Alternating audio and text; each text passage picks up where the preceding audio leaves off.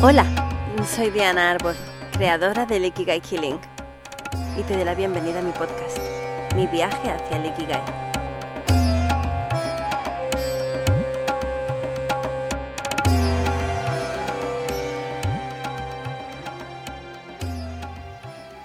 El origen del alma. 25 características de las semillas estelares. ¿Siempre has tenido la sensación como si no fueras parte de este planeta? ¿Que no encajas? ¿Te sientes que eres como el bicho raro de tu círculo social, de tu familia?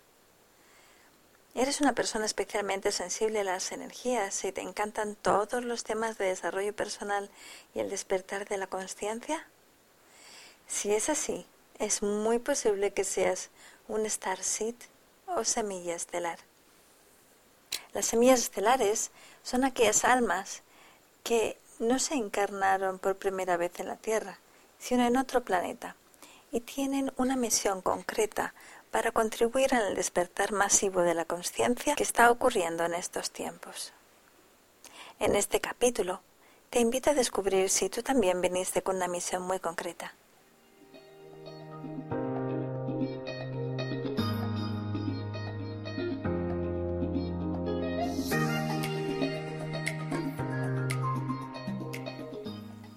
Comenzando a entender qué es ser índigo. Recuerdo que vivíamos en Tulum, en la Riviera Maya mexicana, cuando me pasó. Estaba trabajando en un centro de terapias cuando un chico, que solía venir también a dar sus sesiones, comenzó a hablar conmigo y se presentó como un adulto índigo. En esos momentos no sabía de qué se trataba, pero me llamó mucho la atención su manera de expresarse irradiaba seguridad y mucha luz. En vez de explicarme su significado, prefirió traerme un libro el día siguiente para que lo leyera. Cuando lo hice, me rodaron las lágrimas por las mejillas de forma incontenible. Sentí un entendimiento sobre mi ser que nunca había percibido antes. Un alivio enorme de que si estaba ahí y había elegido esa vida nómada, era por una razón más allá de mí misma. Tenía que ver con un servicio a la humanidad. No recuerdo el título de aquel libro, pero si ahora eligiera uno para leer sobre este tema, elegiría el de Doreen Virtue, que es también una semilla estelar y sabe explicarlo divinamente en su libro Despierta tu poder índigo. En él explica que la energía índigo, que alude al color del chakra del tercer ojo, sede de la intuición, es una energía vibratoria elevada que caracteriza a la generación índigo, un conjunto de almas conscientes, evolucionadas y sensibles que han encarnado en este mundo para elevar la frecuencia vibratoria del planeta y propiciar el despertar espiritual de la humanidad. ¿Cuáles son las características de los adultos índigo? Enseguida me di cuenta de que había algo muy fuerte que resonaba en mí de ese mensaje y quise investigar más. El color índigo se refiere al color de su aura, vinculada a un fuerte desarrollo de su tercer ojo. También describe a los niños y adultos cristal con una aura iridescente y arcoíris con una aura de ese color. Y explica el primer rasgo físico por el que se identifican son sus profundos ojos y penetrante mirada y su magnética personalidad. Son personas muy sensibles, inteligentes y creativas.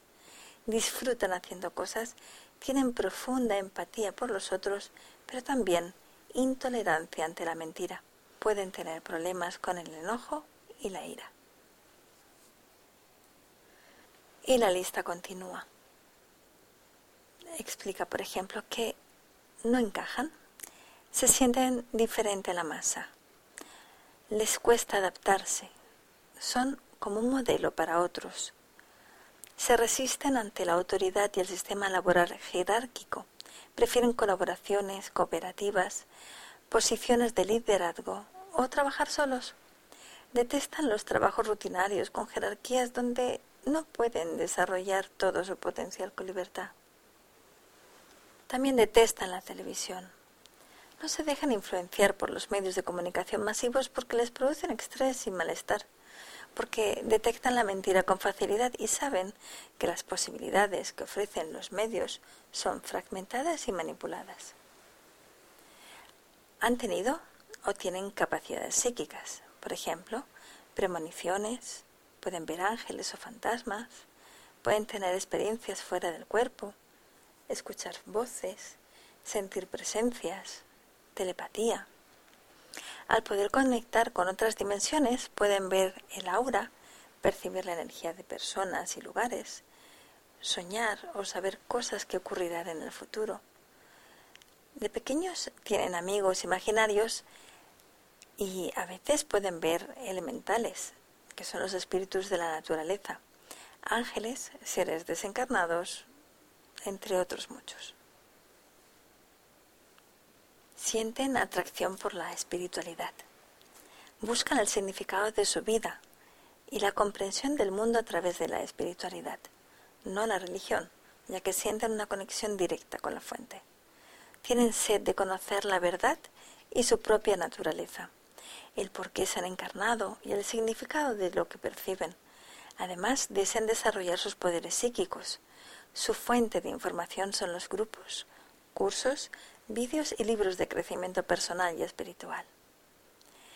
Quieren mejorar el mundo. Intuitivamente saben que han venido a hacer algo para cambiar y mejorar el mundo, pero pueden tener problemas para identificar su camino, su ikigai, ya que las posibilidades que ofrece la sociedad son muy limitadas y no encajan con las que elegirían libremente.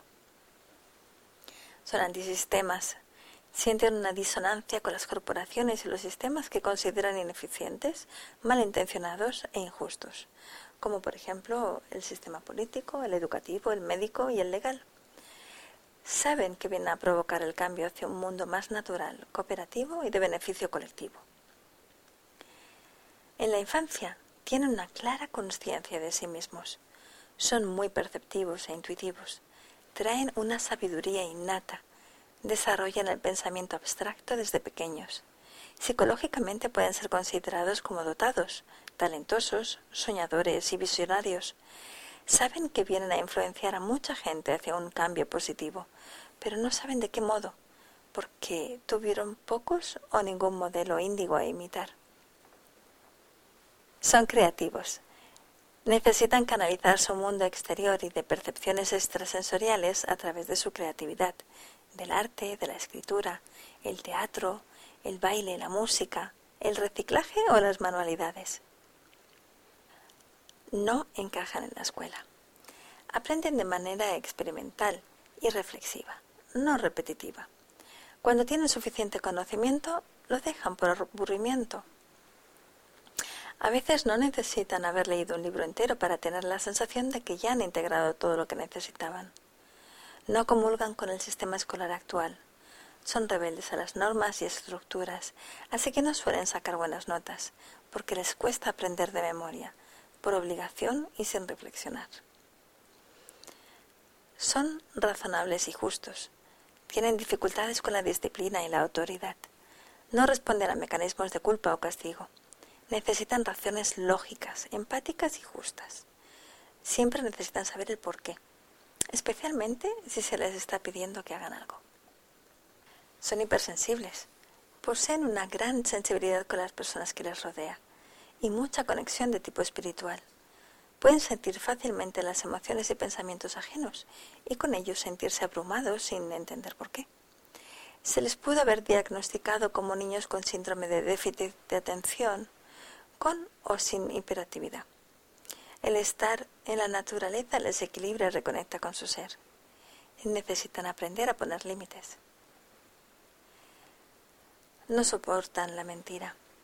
La telepatía innata los lleva a sentir los pensamientos y emociones de los demás y les puede llevar a crisis existenciales, ya que perciben el desajuste entre lo que el otro dice, hace, piensa y siente, y no soportan la incoherencia, por eso es posible que hayan experimentado depresión existencial temprana y sentimientos de impotencia y frustración. Estos últimos pueden haber ido desde la tristeza a la desesperación total. Sentimientos suicidas durante la secundaria o antes no son inusuales en los adultos índigo. Son sensibles a la electricidad. Los relojes y las bombillas no funcionan y a veces las farolas se apagan cuando caminan debajo de ellas. Los equipos eléctricos funcionan mal, los móviles y ordenadores les duran poco o tienen reacciones extrañas. Pueden mantener un reloj de pulsera sin cambiarle la pila durante años y cuando se lo quitan se agota. Sexualidad sagrada. La sexualidad, como está establecida en nuestra sociedad, no les convence. Pueden sentirse muy frustrados y desconectados al no encontrar un alma gemela con quien compartir todos los aspectos de la vida. Con el tiempo comprenden que necesitan lograr una conexión espiritual más elevada pueden explorar tipos alternativos de sexualidad más abiertos e inclusivos. Los niños y adultos índigo son semillas estelares. Todas estas características me resonaron en todo mi ser y por fin me sentí incluida en un grupo que desconocía que existía. Ya no estaba sola. Incluso habían escrito un libro al respecto. La verdad es que fue un gran alivio y por fin pude comenzar a ver que había otras personas como yo en el mundo. Así que mi pasión hacia lo alternativo siguió creciendo hasta que años más tarde una amiga me hizo mi primera lectura de registros akáshicos y me dijo que soy de Sirio. Cuando me describió lo que significaba, le dio un sentido incluso más definido a mi propósito de vida y quise saber más. Así que me lancé al estudio de cómo acceder a mis registros akáshicos y luego a acompañar a otros en este maravilloso descubrimiento del por qué habían encarnado en estos momentos y bajo estas circunstancias. Ahí comprendí la importancia de facilitar el camino hacia el propio Ikigai. Y fue ahí también donde me encajó totalmente el hecho de ser un ser índigo, cristal o arcoíris y no haber nacido en este planeta comprendí que la nuestra es un alma viajera y está aquí voluntariamente para el servicio al despertar, la evolución de la humanidad y la protección de Gaia, nuestra nave Tierra. Características de las semillas estelares o starseeds. Junto con las características de los índigo, cristal y arcoíris, descubrí otras que van un poco más allá a la hora de entender nuestra naturaleza. A ver si te resuenan. Naciste después del 1968. También están los nacidos antes, entre los años 40 y 60, pero la mayoría llegaron después de ese año. Sientes que no perteneces aquí. Nunca has encajado porque sientes que eres de otros mundos. Este rasgo es obvio y fácil de entender si siempre has sentido la sensación de venir de las estrellas, de que tu hogar no está aquí, sino allá afuera, porque sientes una atracción por el firmamento y todo lo que conlleva. Tu sistema inmune es sensible a tu estado emocional. Aunque esto es cierto para todos, en tu caso intuitivamente sabes que tienes la capacidad de autosanarte, de conocer la emoción o el origen ancestral de los síntomas que se manifiestan en ti. Si no estás alineado con tu misión, pueden aparecer todo tipo de sintomatologías y enfermedades. Por eso, te sientes muy atraído por el descubrimiento de este conocimiento. Para satisfacer esta necesidad, te dejo aquí un regalo, el diccionario bioemocional, que podrás encontrar en el artículo en mi web donde está transcrito este podcast, en dianaarbol.com podcast 10. Te falta la conciencia del tiempo. No eres muy bueno para recordar cosas como cumpleaños y fechas y a menudo llegas muy temprano o muy tarde a las citas. Te cuesta poner límites y organizarte porque tu alma está conectada a una realidad donde el tiempo y el espacio no existen. Y esta tercera dimensión es todo un reto. Puedes ser un tecnófilo. Dependiendo del origen de tu alma, te pueden encantar los gadgets y los equipos electrónicos y tener una aptitud natural para entender cómo funcionan ya que te conectan con tu origen futurista. Buscas la armonía. Para ti, el sistema actual es violento, agresivo e irrespetuoso. Puedes sentir frustración y enojo con esta realidad, pero siempre tratas de hacer que el mundo a tu alrededor se vuelva armonioso y pacífico. No intentas controlar a los demás y no quieres que los demás te controlen a ti. No puedes soportar la crueldad y el abuso de animales, niños, mujeres u otros. Si hubiera una guerra, probablemente elegirías no pelear. Tiendes a preferir la soledad y la meditación para encontrar la armonía antes de los bullicios que te alteran. No entiendes los roles de género. Ves a tu pareja como tu compañero o compañera y esperas lo mismo hacia ti. La historia de la guerra de sexos te parece absurda. Sientes que cada uno viene a manifestar sus dones y son perfectos en la sinfonía de la vida. Amas a los animales y a la naturaleza. Sientes un gran amor y respeto por la naturaleza en todas sus manifestaciones. Gaia, sus bosques, montañas, mares, animales, etc. Sientes una profunda y mística conexión con los gatos, los delfines y las ballenas, casi como tus parientes. Tiendes a ser vegetariano, vegano o incluso pránico. No estás conectado al sistema monetario. Este sistema de dinero igual a poder y la estructura corporativa no son para ti.